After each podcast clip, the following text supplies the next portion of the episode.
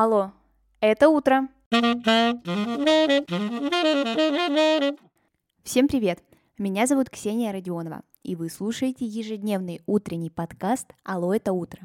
С понедельника по пятницу я здесь рассказываю о дне в истории. Прошлом, настоящем или будущем.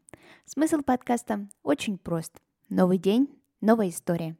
И сегодня это история про Сиднейский оперный театр –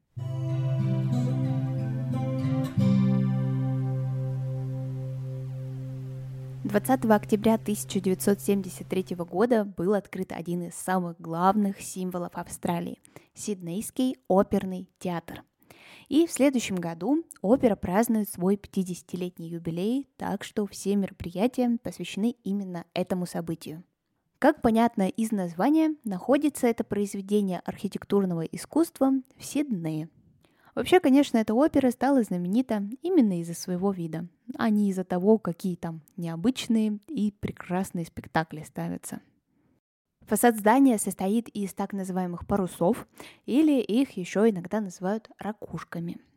Перепутать Сиднейскую оперу практически невозможно ни с одним другим зданием в мире, так как ничего подобного архитекторы не осмеливались сделать ни в одной точке мира – Появление такого необычного и непривычного для нас сооружения, ставшего, конечно, визитной карточкой далекого континента, стало возможно только потому, что в Австралии существовали такие вот инакомыслящие люди. И именно новый взгляд на архитектуру привел здание к мировой известности. Снаружи Сиднейская опера с трех сторон окружена водой – а внутри располагается множество залов, баров, магазинов и театральных студий.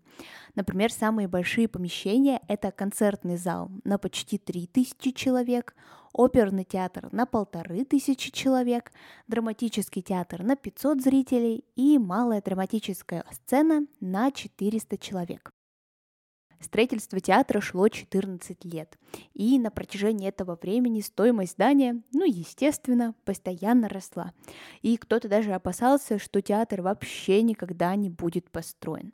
Планировалось изначально возвести здание за три года и потратить около 7 миллионов австралийских долларов.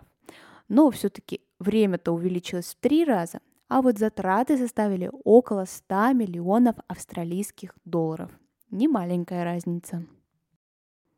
Торжественное открытие, которое состоялось таки 20 октября, посетила королева Великобритании, ну и по совместительству Австралии, Елизавета II. Она отмечала, что Сиднейский оперный театр поразил воображение абсолютно всего мира. Но также она отметила, что строительство, конечно, не обошлось без проблем.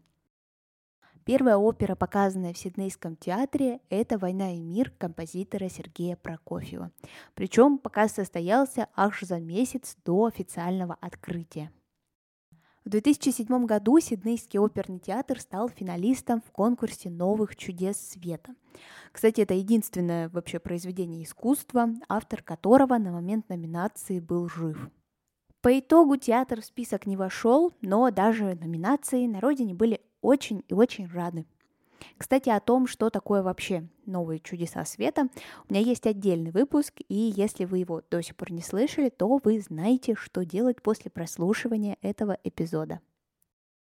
В том же 2007 году здание еще было и внесено в список ЮНЕСКО. Причем это единственное архитектурное творение 70-х годов прошлого века, которое вообще попало в этот список. В Сиднейском оперном театре бывали Арнольд Шварценеггер, Папа Иоанн Павел II, Нельсон Мандела, Опра Уинфри, Хью Джекман, Стинг, Бьорк и другие мировые знаменитости – о том, как выглядит этот театр снаружи, вы, скорее всего, и без меня знаете, а вот внутри, я думаю, что мало кто его видел, поэтому я оставила вам видеозаписи и фотографии в своем телеграм-канале. Ссылка, как всегда, есть в описании к этому эпизоду или просто в телеграме вбейте «Алло, это утро», все обязательно найдется. Ну а на сегодня это все. Спасибо, что вы прослушали выпуск до конца. Обязательно оцените его, так больше людей узнают о подкасте «Алло, это утро». Услышимся совсем скоро. Пока-пока.